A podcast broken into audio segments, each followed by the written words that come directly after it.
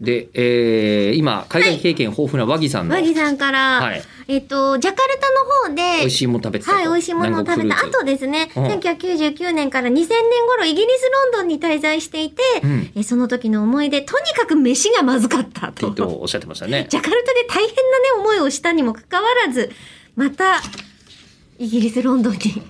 まあ、迎えたジャカルタで政変で、政変で日本に頑張って帰ってくるっていうのは、ね。確かになかなかすごいですよね。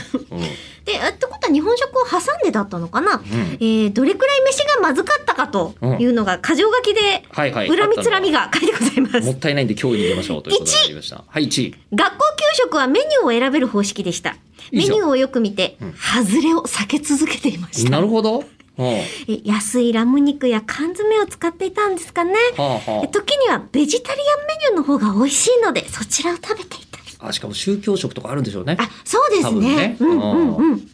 えーそれから2、 2位。スーパーマーケットでサンドイッチを買うと3分の1くらいは美味しくない。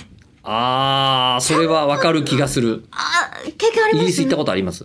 で、イギリスのスーパー、なんか、この商品棚に対して商品数少なくないっていう感じはすごいあるんですよ。ほんほんほんええだから売競れて争がな、いってこと競争があまり激しくないから、クオリティが上がってない感じはすなごいるほ。ど。え、パン屋さんでサンドイッチって売られてないんですかあ、あんまりピンとこないな。サンドイッチ屋とパン屋別なイメージすらあるな。まあ、あ、そこうんななん私行ってだ。たの1週間ぐらいですけどね。おうんわーえー、3! はい。現地のマヨネーズについて。は劣化した油とお酢と卵の風味。あ原材料ですあーまあまあまあまあ混ぜたらそうなるんですけど。とても美味しくなく、うん日本のキューピーの偉大さを改めて知りました。おーキュそーれピはーマヨネーズ。ありそえー4! う。うん。野菜。あ、それまずい。本当にダメ。ああ、そうなんだ。野菜ダメでしたね。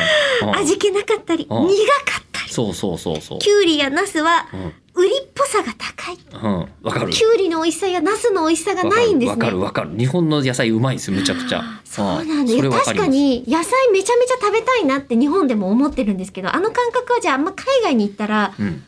いいわって。じゃあまあ同じ感じじゃないかもしれあなあいね。なるほどね、えーそんな中ですね5冷凍食品うん。外ればかりそれはそうかも。そうなんですうんね、うん。なんか全美部味しいものを見つけたらリピートするしかないいやでもわかるわ。あミートパイは比較的美味しかったですバケツ丸ごとマカロニチーズで、だしの味とか全然しなくて塩味みたいな感じだったりしますね、確かにねな。んかチーズもちょっとゴムっぽい感じがしそうじゃありません、うん、そんなでした。ああなるほどえ6うん。